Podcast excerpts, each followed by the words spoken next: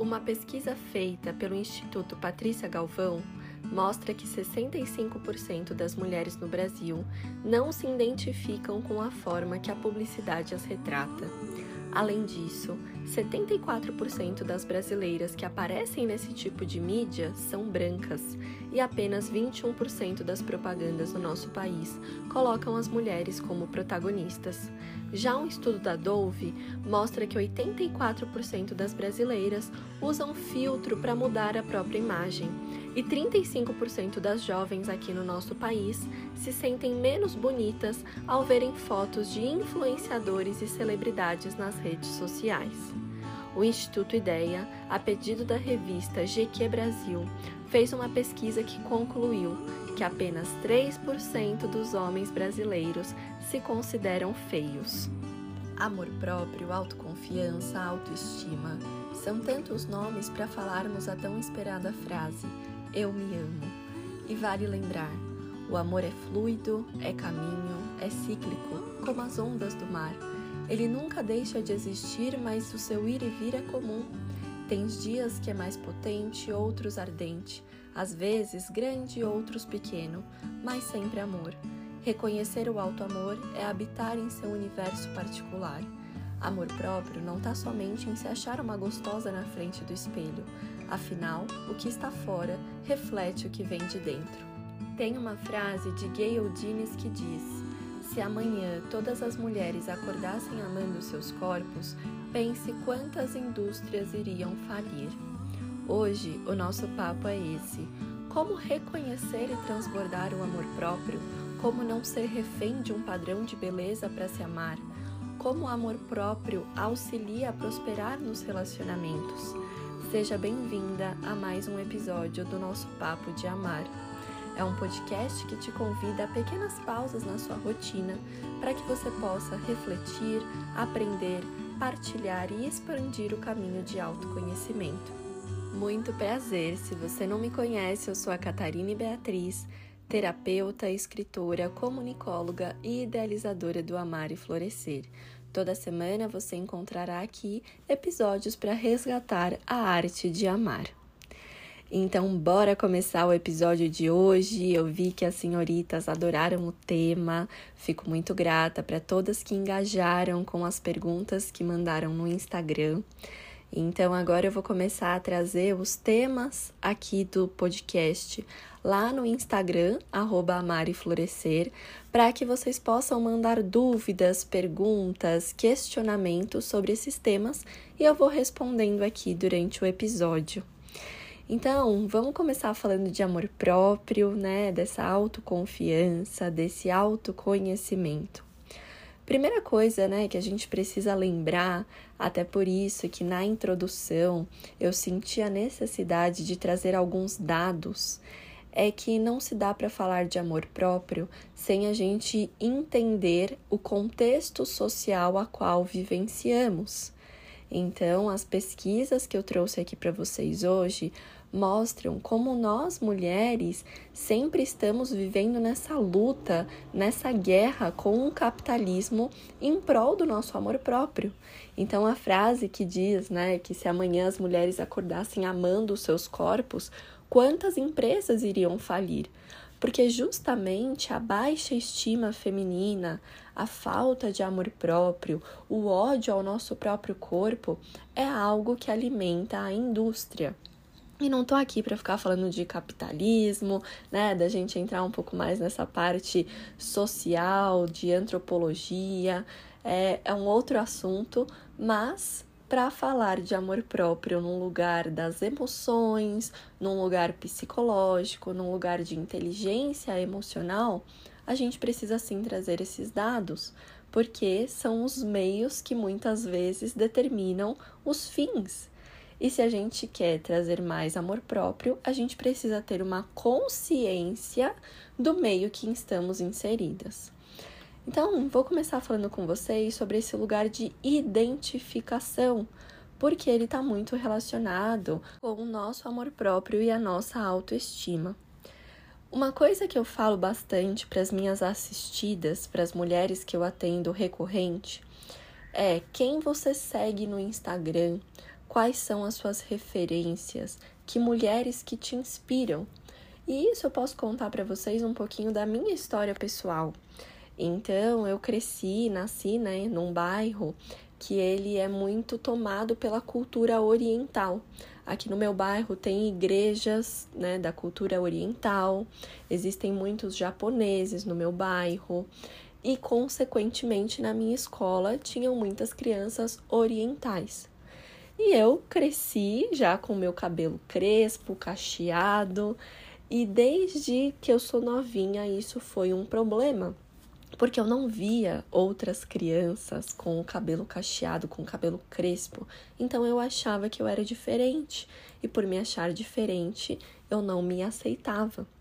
Então, desde ali dos meus 5, 6 anos, eu já fazia escova no cabelo, né? Até porque naquela época não existiam cremes, por exemplo, para cachos. Então, sempre ficava aquele, aquele cabelo né, armado, sem definição. E aí, a forma que minha mãe encontrava era ir fazendo ali a escova conforme ela secando, né? Então, ia secando, escovando o cabelo para facilitar a vida dela e também porque era aquilo que eu me sentia bonita, porque eu ia ficar igual às minhas amigas. Então, desde ali de um princípio, né, eu tô contando parte da minha infância para vocês e vocês é, tratem de observar a infância, né, de cada uma. Desde o princípio a gente já tem essas questões de não se achar bonita, de não pertencer, principalmente se você for uma mulher preta, né? Então existe esse espaço de cadê as pessoas que são como a mim? E trazendo isso para as referências, para as identificações e para as redes sociais, Muitas das vezes você não está feliz com aquilo que você vê no espelho, você não está feliz com quem você é, e aí você começa a acompanhar outras mulheres que se tornam as suas referências de onde você quer chegar. Mas aquela mulher tem um outro biotipo, ela tem uma outra realidade, ela tem um outro estilo de vida. Tá aí essas blogueiras, né, que passam o dia na academia e vai fazer esporte, vai fazer drenagem, e estão no salão a qualquer momento do dia e estão sempre impecáveis, porque é a realidade delas, é o trabalho delas, elas estão ganhando para fazer aquilo. Então não dá para você comparar a sua vida, por exemplo, com essas mulheres, achando que ai, a bunda da fulana é bonita, o sorriso da ciclana é lindo. Ah, porque a fulana vai na academia todo dia. A outra consegue estar tá sempre com a unha feita. Qual que é a realidade dessa outra pessoa? Então é importante que você comece a ter referências, seja de beleza, de estilo de vida, de qualidade de vida, de amor próprio, de pessoas que se assemelham com você. Então é muito importante que a gente se inspire sim em algo melhor, né, para que a gente tenha esse desejo de crescer enquanto pessoa, enquanto mulher, enquanto ser humano, mas que a gente perceba o quanto aquilo realmente está na nossa realidade. Então eu lembro até hoje, né, a época do lipoled, aquela cirurgia que várias blogueiras fizeram. Gente, aquilo não tá na realidade de, sei lá, 95% das brasileiras. Então, como que a gente vai inspirar ali, né, numa mulher que fez um lipoled e ficou com a barriga trincada, né? Mesma coisa do que uma mulher que acabou de parir o seu bebê, tá ali no puerpério, fica vendo blogueira com tanquinho, né? Blogueira indo pra academia. Essa não é a realidade. Então, esse primeiro ponto das referências. E hoje as redes sociais, elas se tornaram um vício, né? Muitas pessoas têm aí passado horas e horas nas redes sociais sem a menos se dar conta. Então, você tem ali a pessoa que está na academia, a outra que está de biquíni nas Maldivas, a outra que está com o lookinho da Zara que você achou maravilhoso, e aí você só vai criando aquela sensação de insuficiência, de não pertencimento. Então, primeiro ponto para que você possa melhorar o seu amor próprio, a sua autoestima, a sua autoconfiança é buscar referências que sejam semelhantes à sua realidade, para que você tenha um senso de comunidade, de pertencimento, de identificação. A partir do momento que eu reconheci a minha negritude, e eu conto depois isso em outro episódio, porque foi algo que foi um, uma mexida, uma virada de chave na minha vida, eu comecei a me inspirar em outras mulheres negras. Comecei a procurar mulheres que tinham cabelo crespo cacheado, mulheres que também têm o tom de pele semelhante ao meu, né? Que pertencemos à negritude. Então, antes disso, por que raios eu ia ficar ali seguindo uma loira branca que não tem nada a ver comigo, achando que em algum momento eu ia ter o mesmo corpo que o dela, o mesmo cabelo que o dela, né? E quantas vezes a gente se sabota nessa busca, né, de identificação e de amor próprio. Uma segunda coisa que tem muito a ver com amor próprio é a gente olhar para nossa luz e para nossa sombra. Então, meu processo de autoconhecimento começou mais ou menos nos meus 18 anos, né? Tem aí oito anos mais ou menos. E eu lembro, né, que eu tinha uma certa arrogância, porque eu comecei, né, a ler livros, a me sentir uma pessoa mais culta, com mais conhecimento, a participar de rodas de mantras e rituais, isso e aquilo mas eu não olhava para as minhas sombras, para as minhas vergonhas, para os meus medos. Então, a todo momento, eu tentava me encaixar num estado de perfeição, a qual eu não podia desagradar, eu tinha que ter uma vida ideal dentro dos padrões da espiritualidade e buscar sempre ser uma pessoa iluminada. E aí, como eu já comentei em um dos episódios, essa virada de chave aconteceu quando eu fui para um retiro do silêncio. Então eu fiquei 10 dias em silêncio, meditando aproximadamente 12 horas por dia. E foi justamente nesse processo catártico, intenso, que eu comecei a observar meus pensamentos. Eu sentia muita raiva, eu tinha muito ódio, é, eu tava de saco cheio, eu queria voltar para casa e coisas relacionadas ao meu passado em relação a traumas começaram a vir nesse retiro. E aí eu comecei, gente do céu, eu não sou tão boa assim quanto eu achei que eu era. E aí eu saí do retiro do silêncio e fui procurar um novo terapeuta, fui passar aí para um processo intenso de autoconhecimento. Eis que eu começo a me deparar com as minhas sombras. Então a minha raiva, o meu medo, a minha inveja, minha inveja, a minha amargura, tudo aquilo que a gente não acha bonito, né? O tal dos sete pecados capitais. E à medida que eu ia olhando para as minhas sombras, o meu autoconhecimento, o meu amor próprio iam crescendo. Porque quando a gente se pega nesse lugar de padronização e de perfeição, a gente não se acolhe, a gente não é vulnerável.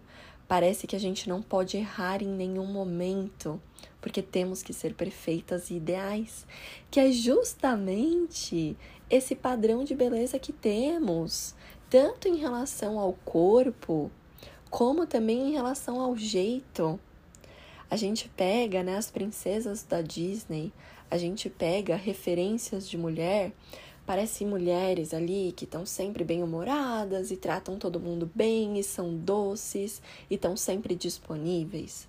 Quando eu entendi que eu podia falar não, que eu podia ser mal-humorada, que eu podia ali trazer outras características que não fossem nesse estado de boa moça e de perfeição, eu comecei a entender que eu podia ser quem eu quisesse. E claro, né, gente, contanto que você não ofenda, que você não seja preconceituosa, que você não ultrapasse o limite dos outros. Você pode sim ser quem você quiser. Então, o amor próprio também está ligado à nossa pior face, de você falar assim: caramba, eu tô muito raivosa, eu tô muito nervosa, ou nossa, eu tô sentindo inveja daquela pessoa ali.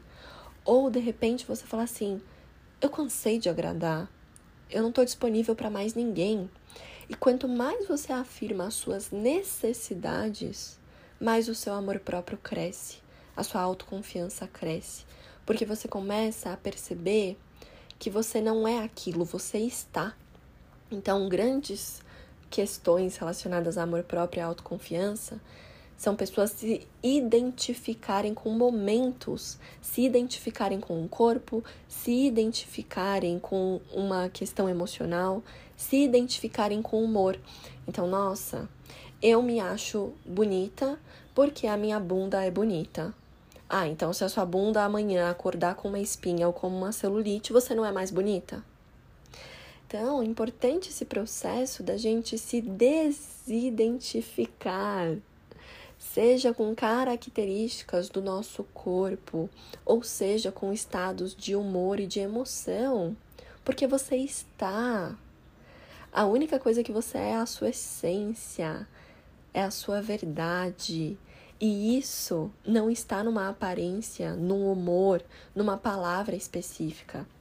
Muitas pessoas, né, por eu ser terapeuta, trabalhar, né, com um perfil público, criando conteúdo para as redes sociais, fala: "Ai, Bia, você é tão sorridente, você é tão bem-humorada, você é tão alegre". Gente, eu não sou isso. Eu sou Catarina Beatriz em essência. Eu estou. Mas vai viver uma semana comigo para você ver.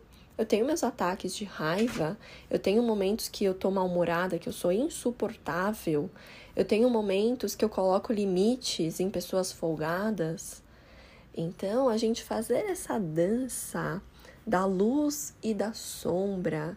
Vão existir momentos que eu vou estar alegre, feliz e sorridente, principalmente no meu trabalho, que é algo que eu amo fazer, que eu executo com muita verdade e com muito amor.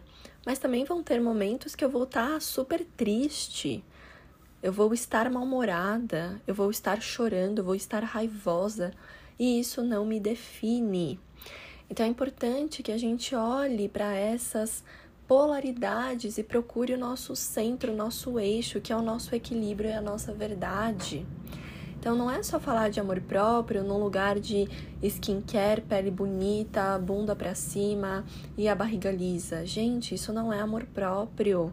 Isso tá muito mais envolvido com percepções do seu ego do que do seu self, da sua verdade, da sua essência. Tem até uma frase que eu bordei durante a pandemia, tô olhando para ela nesse momento, que diz: Quero ser inteira e não perfeita. E outra frase que é do Vinícius Baldon, que é um escritor e também artista, que diz assim: Enquanto não me amar, não saberei o que é amor.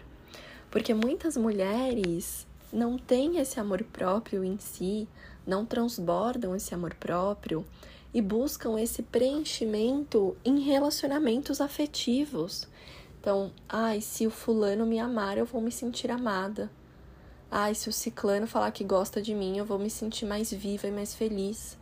Se isso não vier primeiramente de você, você nunca vai sentir, porque não dá pra gente ter fora o que a gente não tem dentro. Inclusive hoje eu vi um post bem problemático no Twitter que dizia: "Nossa, quantas mulheres que namoram e ficam feias. De fato, tem muito homem que deixa mulheres feias. Gente, como que você vai culpar um outro ser humano? O que essa mulher deixou de fazer por ela? E dentro da aparência, ela está demonstrando que ela não tá bem, que ela não tá feliz?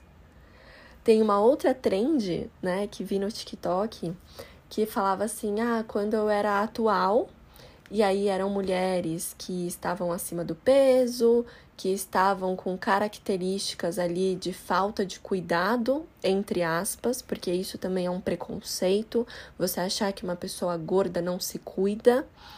E aí era essa trend, né, quando eu era atual. E aí depois, quando eu me tornei ex, mulheres bombadas na academia com drink na mão e sorrindo. Gente, que palhaçada é essa? Então significa que quando você namora, você se torna uma pessoa desleixada e quando você é a ex, toma um pé na bunda, no sofrimento você se cuida? Que estereótipos que a gente está configurando, que a gente está aceitando, que a gente está aplaudindo. Você não tem que se cuidar porque você tomou um pé na bunda. Você tem que se cuidar por você, pelo seu amor próprio, pela sua saúde mental, física e emocional. E não tem essa que ai, o homem estraga a mulher. O que você permite que o homem faça com você? Seja um abuso físico, um abuso psicológico, um abuso emocional. Então, a gente precisa também se autorresponsabilizar pelo nosso amor próprio, pela nossa autonomia, pelo nosso autocuidado. Vou dar um exemplo para vocês da minha vida pessoal que eu acho que ilustra muito, né, esse lugar da gente se colocar em primeiro na nossa vida. Então, teve um dia que eu tinha marcado com meu companheiro da gente ir na casa de um amigo nosso, que a gente tá sempre com esse amigo, tal. E era um dia que eu queria muito ir na academia. Queria muito fazer aquilo por mim, tava sentindo a necessidade de treinar naquele dia. E aí eu falei para ele assim: "Olha, eu encontro você na casa do nosso amigo depois que eu for na academia". E aí eu falei: "Caramba, gente, olha que gostoso que é amadurecer, que gostoso que é colocar as minhas necessidades em primeiro lugar". Porque uma Catarina e Beatriz de 3, 4 anos atrás, eu deixaria de ir na academia para cumprir esse compromisso. Mas eu falei, gente, tá tudo bem se eu chegar uma hora depois, a gente ia, sei lá, jogar jogos de tabuleiro e também pedir uma pizza. Né? Eu falei, eles podem me esperar. E qualquer coisa eles pedem a pizza primeiro, e aí quando eu chegar eu como, mas eu quero ir na academia, eu quero fazer isso por mim, pelo meu bem-estar. E comunicar isso para o meu companheiro foi extremamente necessário para falar: olha que gostoso, eu tô me cuidando e aí depois eu vou tomar um banho, vou me arrumar e vou ver o homem que eu amo. Mas eu me amo em primeiro lugar. Então, o amor próprio também está nesse espaço de o que, que você quer fazer por você, quais são as necessidades que você tem para fazer por si mesma antes de agradar as pessoas que você ama. Eu ainda não sou mãe, então eu, o que eu vou falar aqui sem uma propriedade vivencial mas algo que eu vejo muito enquanto terapeuta são mães que cobram a presença de filhos naquele discurso de eu fiz tudo por você, eu larguei a minha vida por você. Gente, por que largou a vida? Por que deixou de fazer as próprias coisas? E claro também que existem recortes no caso de mães solteiras, mães divorciadas, mães que não têm rede de apoio. Mas tem muita mulher que pode sim pedir auxílio e por uma carência emocional acaba não pedindo para justamente depositar aquelas expectativas naquela filha ou naquele filho. E isso usar de contra-argumento, né? De olha, não me deixe sozinha, porque a minha vida inteira foi para te amar e te cuidar. Então percebem como a relação de amor próprio, de autoestima, de autoconfiança, ela vai muito além das nossas relações afetivas, elas permeiam todo espaço e lugar. Então, você aprender a se amar, aprender a se cuidar, aprender a se priorizar, você não está só revolucionando a sua própria vida, você está mudando as pessoas ao seu redor. Porque quando uma mulher se cuida e se ama, ela ensina as mulheres ao seu redor a se cuidarem e se amarem também. Hoje eu entendo quais são as minhas prioridades, os meus desejos e necessidades. Eu não tenho problema algum em falar um não para uma amiga, dizendo: eu preciso cuidar de mim, eu não posso falar com você agora. E nessa mensagem eu estou mostrando para essa amiga o quanto que a prioridade da minha vida sou eu, mas isso não impede de continuar amando ela. E é claro que também quando se tratam de relações, em alguns momentos a gente vai ali abrir mão, né, dos nossos desejos únicos, dos nossos principais desejos momentâneos em prol, às vezes, daquela pessoa. Mas isso precisa ser exceção e não repetição. Se você está a todo momento deixando de fazer as suas coisas, deixando de se cuidar e se amar em prol das pessoas que você ama, você precisa dar um reset na sua vida. E um terceiro ponto, antes de entrar nas perguntas de vocês, que eu senti de trazer aqui, é o fato da gente reconhecer e honrar a nossa própria verdade. Então tem uma frase de Khalil Gibran que diz: Conheça a tua verdade e comunique a tua verdade. Porque entender, respeitar, honrar a nossa verdade é transmitir essa verdade para o mundo. Então, muitas vezes, a sua falta de amor próprio é uma falta de reconhecer os seus valores, aquilo que você honra, aquilo que é inegociável para você. E quando a gente começa a honrar a nossa verdade, a nossa autoestima melhora, o nosso amor próprio melhora, a nossa autoconfiança melhora. Porque ninguém vai passar por cima daquilo que a gente acredita, da nossa verdade, nossos princípios, da nossa ética, dos nossos valores. Então, isso é importante para você ter num grupo de amigos, para você ter com um companheiro ou com uma companheira, para você ter na sua família. Porque enquanto você não souber os valores que regem a sua vida, você vai sempre se pegar vivendo os valores dos outros que não necessariamente são seus. Sabe aquela sensação de estar tá sempre sendo invadida e desrespeitada? É porque você não consegue colocar os seus valores dentro das suas relações. Então é importante, falando de amor próprio, que você entenda o que é inegociável para mim. O que, que eu honro e respeito. Quais são as minhas visões de mundo e ninguém tira isso de você. E muitas de vocês vão se perguntar: ai, Bia, mas como eu conheço a minha verdade? Né? Como que eu reconheço os meus valores? Para para pensar quais são os valores do mundo que você entende e concorda. Reciprocidade, respeito, amor, acolhimento, afeto, harmonia. O que você valoriza numa pessoa? Honestidade, sinceridade, solidariedade, compromisso, ética, tudo isso faz parte dos seus valores e isso é inegociável para você. Então, por exemplo, uma pessoa que faltou com ética, uma pessoa que mentiu para você, ela ultrapassou os seus valores. E aí, dentro do seu coração, você consegue continuar tendo uma relação com essa pessoa? Você consegue manter ainda uma harmonia nessa relação ou você precisa se afastar? Porque muitas vezes não somos só invadidas num sentido estético, de tentar entrar naquela calça que é 40, mas na verdade é um 34, da gente comprar um creme achando que vai ficar bom na nossa pele, só que na verdade era Photoshop na modelo. Não somos invadidas só nisso. Somos invadidas também quando os nossos valores não são respeitados. Isso seja no seu trabalho e nos seus relacionamentos. E isso é honrar com o seu amor próprio. Nesse espaço de que, bom, eu tô me sentindo invadida e desrespeitada, esse lugar não me cabe. Então percebam como o amor próprio, autoestima e autoconfiança, gente, é muito mais complexo e integrativo do que somente, ah, eu estou me achando bonita no espelho. Comece a trabalhar essas questões internas, que a sua visão externa de si mesma vai melhorar muito. Olhe para a sua história, honre a sua história principalmente aqui falando sobre corpo. Vou trazer mais uma história minha para vocês. Eu tenho estrias no meu corpo inteiro desde que eu tenho 11 anos. Eu sou uma mulher alta de 1,78m e eu cresci muito rápido.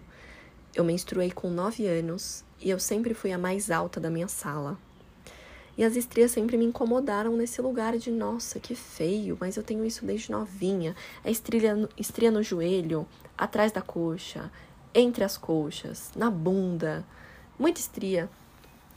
Eu já tentei tirar essas estrias, gastei uma grana tentando tirar essas estrias e eu entendi que não sai. E eu falei, ok, como que eu vou fazer as pazes com as minhas estrias? E eu comecei a olhar para minha história. Olha só, eu cresci muito rápido, meu corpo queria espaço, minha pele não acompanhou. Hoje as minhas estrias significam crescimento. Hoje as minhas estrias significam que eu tinha vida para crescer. Hoje eu reconheço cada parte do meu corpo como parte da minha história. Seja uma cicatriz, sejam as minhas estrias, seja um pelo ali, um pelo aqui, e até mesmo o meu cabelo foi esse processo. Deu honrar a minha ancestralidade, olhar para o meu pai, olhar para o meu avô e falar: o meu cabelo vem daqui. E justamente nesse nosso processo de olhar o nosso passado, faz com que a gente também compreenda o nosso presente. Então, por exemplo, a questão da maternidade, né? Em que o corpo da mulher toma novas formas para habitar um ser durante nove meses. Olha que poético, que bonito, que verdadeiro, que amoroso que é isso. Então, pessoas que ah, acabaram de parir já querem que o corpo volte. Mas demorou nove meses para ele se modificar. Como que em um mês você quer que ele volte? E talvez ele nunca volte como ele era antes.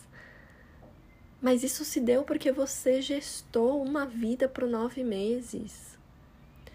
Então, vou deixar um exercício com vocês de que parte do seu corpo que te incomoda e que história que essa parte tem para te contar. Então, observem isso e principalmente aquelas que são julgadoras, porque o ser humano tem esse mal, né?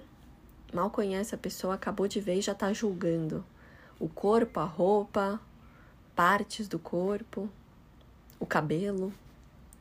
Que história que tem por trás dessa característica que você se incomodou na vida do outro? Profundo. E agora eu vou responder duas perguntas que vocês mandaram. Vocês mandaram mais perguntas, mas eu já fui respondendo lá no Instagram do Amari Florescer.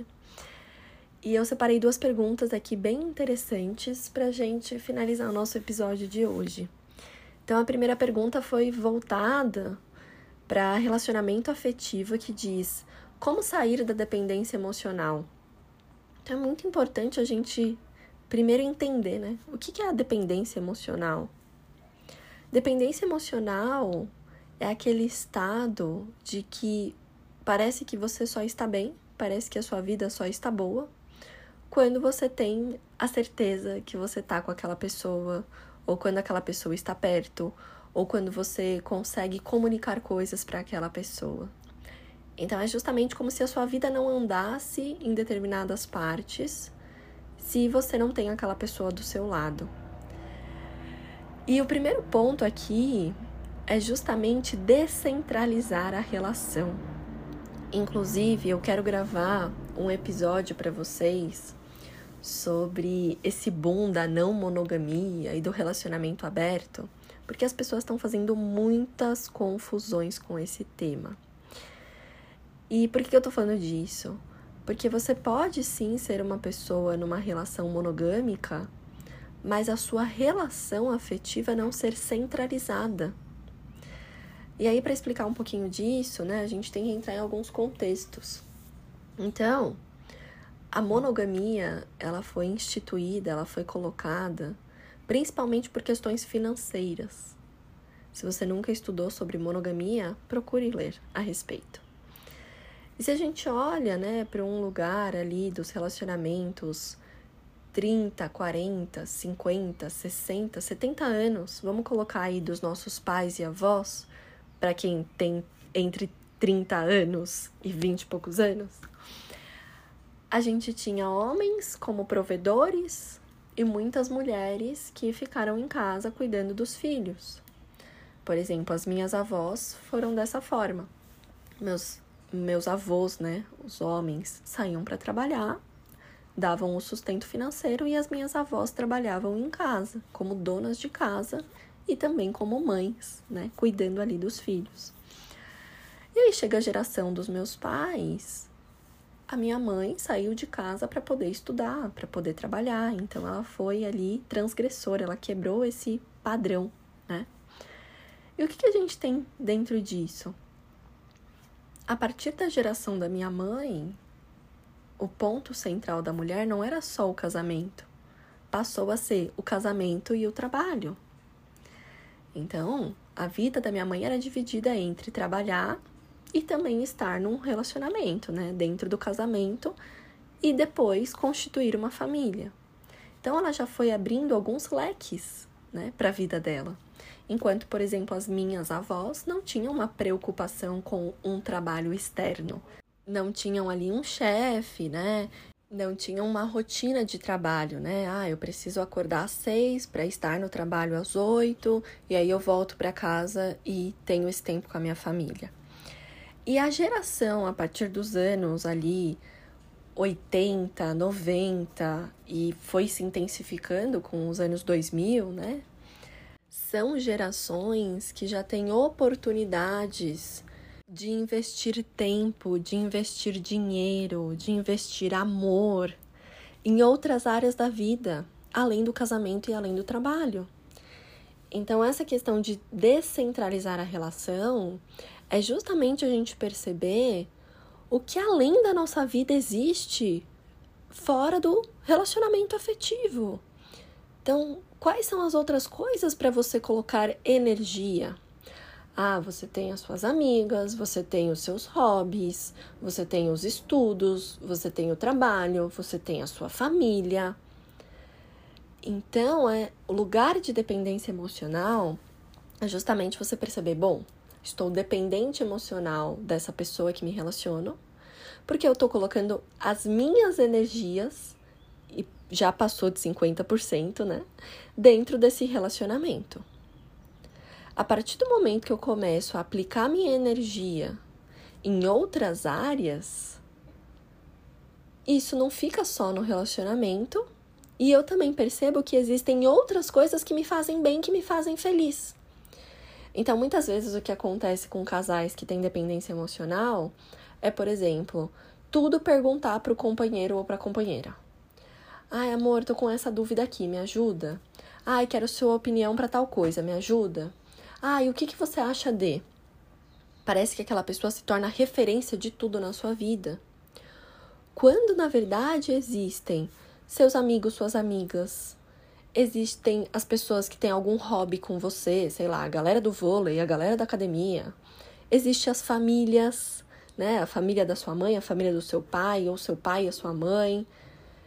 Existe a galera do trabalho, então, opa, será que toda opinião que eu preciso, eu preciso perguntar para o meu companheiro ou para minha companheira? Apesar de ser uma pessoa que eu amo, que eu quero saber a opinião e que eu admiro, para justamente a gente perceber que existem outras pessoas valiosas para além daquela que estamos.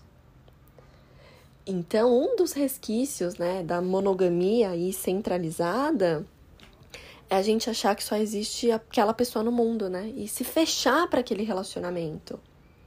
E eu não tô falando aqui, gente, de beijar e de se relacionar intimamente, viu? Eu tô falando justamente nesse lugar de diálogo, de aprendizado, de convivência.